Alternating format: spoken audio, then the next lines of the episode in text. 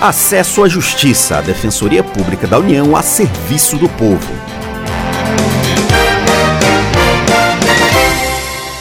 Olá, ouvinte, tudo bem? Eu sou Ademar Rodrigues e estou com a colega Maria Carolina Andrade. Nesta edição, informações importantes para quem está em idade para prestar o serviço militar. Olá, Ademar, olá, ouvinte. Todo cidadão do sexo masculino que completa 18 anos até o dia 30 de dezembro do ano corrente é obrigado a se alistar na junta de serviço militar mais próxima ou por meio da internet. O prazo termina agora no dia 30 de junho.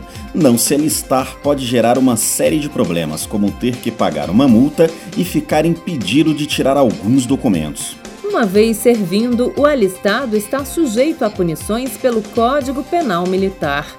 É um conjunto de leis próprias que define punições a quem comete um crime considerado militar.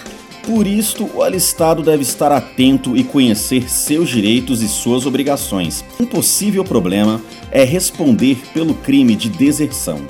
O defensor público federal Gustavo de Almeida Ribeiro explica o que é este crime e como evitar ter problemas com o um processo relacionado à deserção. Quando o militar fica mais de oito dias fora de sua unidade sem se apresentar, ele pratica deserção.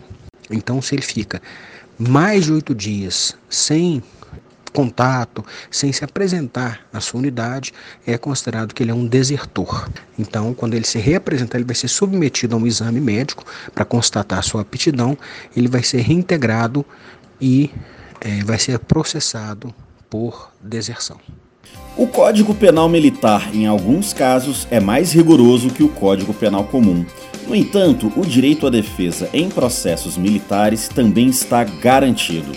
Caso a pessoa não possa pagar por um advogado particular, ela pode procurar a Defensoria Pública da União. O defensor público federal Gustavo Ribeiro fala mais sobre esse assunto.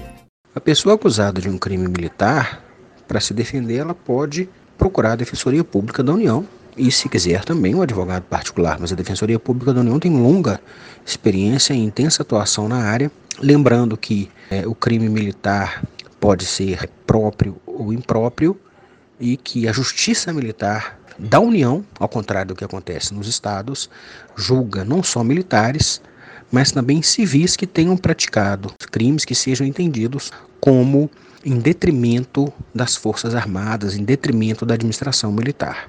Recentemente, a Defensoria Pública da União defendeu um acusado de crime de deserção no Supremo Tribunal Federal.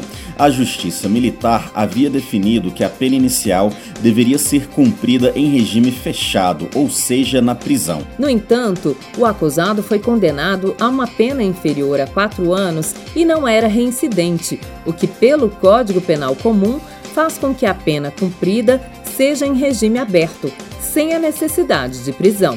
De acordo com a Defensoria, a condenação em regime fechado, neste caso, não respeita a Constituição e o próprio Código Penal Militar é omisso. Ou seja, se alguém for condenado à prisão por deserção, tem o direito de recorrer para evitar a cadeia. O defensor público federal Gustavo Ribeiro dá mais detalhes sobre este caso. O Código Penal Militar, ao contrário do Código Penal Comum, não tem uma estrutura de fixação de pena, de escolha do regime, de progressão tão detalhada quanto o Código Penal Comum.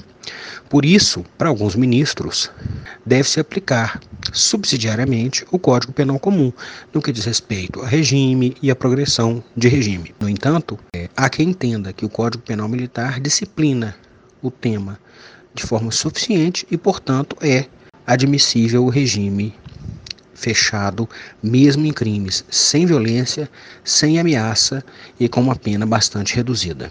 O programa Acesso à Justiça fica por aqui. Saiba mais sobre o nosso trabalho pelo Facebook em www.facebook.com DPU Nacional. Até a próxima! Até semana que vem, com outras informações sobre seus direitos. Você ouviu Acesso à Justiça, uma produção da Assessoria de Comunicação Social da Defensoria Pública da União.